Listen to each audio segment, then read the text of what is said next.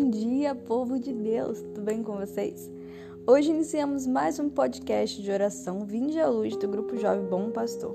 Por isso, siga-nos nas nossas redes sociais, no Instagram, arroba GJ Bom Pastor e no Facebook, arroba Bom Pastor Fátima. Então, vamos orar?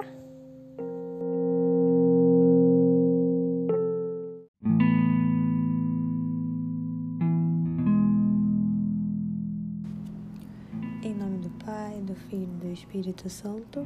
Amém. Gostaria de começar agradecendo pela vida de cada um que está me ouvindo, agradecendo a Deus por esse momento, por tudo que Ele nos preparou hoje. Obrigada, Senhor, por tudo.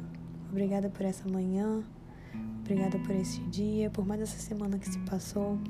Que nós possamos entregar tudo para Deus agora e viver esse momento com Ele. E hoje, eu queria que pudéssemos refletir juntos o Evangelho de São João, que conta a cura do paralítico. E em seu primeiro trecho ele diz: Depois disso, houve uma festa dos judeus Jesus subiu a Jerusalém. Há em Jerusalém, junto à Porta das Ovelhas, um tanque, chamado em hebraico Betesda, que tem cinco pórticos. Nesses pórticos jazia um grande número de enfermos de cegos, de coxos e de paralíticos, que esperavam o movimento das águas, pois de tempos em tempos um anjo do Senhor descia ao tanque e a água se punha em movimento.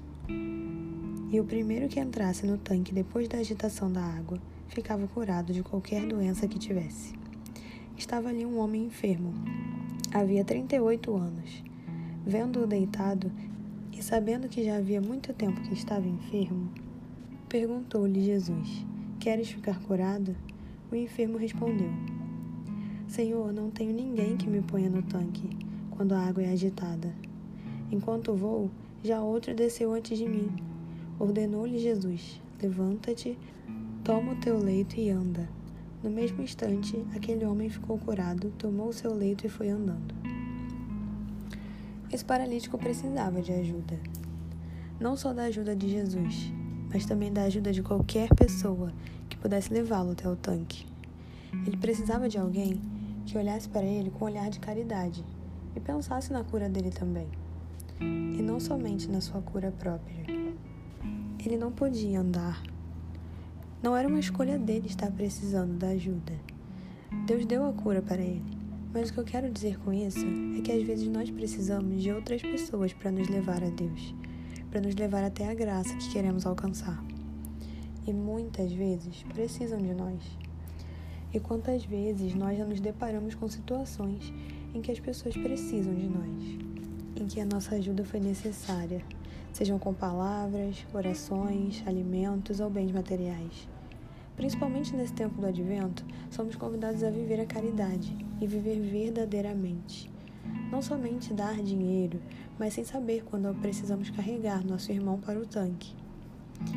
Se eu conheço o amor de Deus e sei tudo que Ele pode fazer na minha vida, meu maior ato de amor para com meu irmão é apresentar Deus a Ele, é mostrar esse amor que eu já conheço, essa felicidade que eu já conheço, e que alguém um dia, por amor a mim e por amor a Deus, me mostrou esse amor. Não podemos pensar só na nossa cura. Precisamos amar nossos irmãos e querer a cura para eles também. Deus quer que precisemos um dos outros. Ele quer nos usar como instrumentos para chegar ao coração de tantas outras pessoas.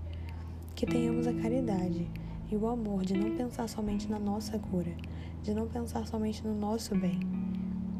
Pode ter alguém agora do nosso lado precisando apenas de uma palavra de carinho, precisando apenas que você seja a presença do Cristo na vida dela que possamos agora pedir a Deus que nos dê a caridade. Santo Espírito, que através dos teus dons e do teu infinito amor, que possa nos conceder essa graça que tanto desejamos, a graça de amar mais os nossos irmãos, de sermos menos egoístas e mais caridosos, a graça de ter a sabedoria de reconhecer quando precisam de nós. Que cada vez mais, Senhor, possamos nos espelhar no teu exemplo. Que cada vez mais possamos ser também como sua mãezinha, que tanto nos amou e que tanto se doou por nós. Ela que foi tão caridosa, ela que foi tão amável, ela que entregou tudo, entregou seu próprio filho, pelo bem de tantas outras pessoas, pelo bem até de pessoas que não a amam. Que possamos, Senhor, nos espelhar nesses exemplos que o Senhor nos dá, nos exemplos de tantos santos, possamos cada vez mais ter esse amor que eles tiveram nos nossos corações. Glória ao Pai, ao Filho e ao Espírito Santo, como era no princípio, agora e sempre. Amém. Em nome do Pai, do Filho e do Espírito Santo. Amém.